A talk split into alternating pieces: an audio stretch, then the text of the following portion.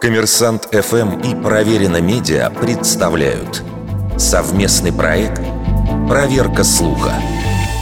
Правда ли, что звонок на мобильный телефон в самолете может привести к авиакатастрофе?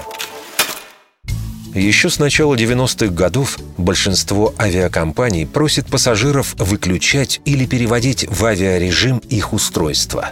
Логично считается, что гаджеты могут создавать помехи для систем связи и навигации. А конспирологи подозревают, что таким образом перевозчики навязывают пассажирам дорогостоящие звонки из самолета.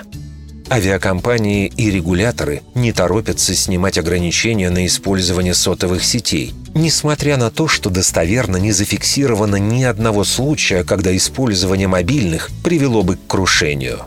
А поскольку это широко известно, многие пассажиры перестали выключать свои устройства – Например, еще в 2005 году об отсутствии подобной угрозы сообщалось в докладе помощника администратора Федерального управления гражданской авиации США.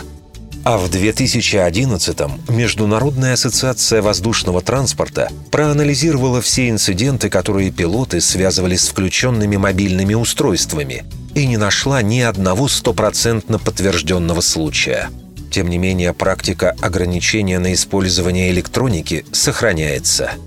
В 2022 году Еврокомиссия постановила, что на бортах самолетов можно использовать сети 5G. И к лету 2023 года государства-члены должны сделать полосы частот 5 ГГц доступными для использования на транспорте.